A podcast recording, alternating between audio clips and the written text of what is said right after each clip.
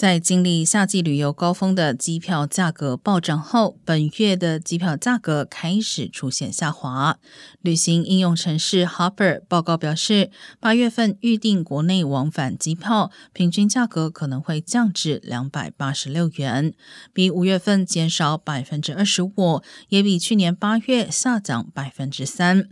专家称，随着旅行需求放缓，秋季机票价格通常都会下降百分之十到百分之十五。而八月和九月初是预订秋季机票最便宜的时机，但航班中断目前仍是一个问题。班机延误率从七月的百分之十八已经回升到百分之二十五。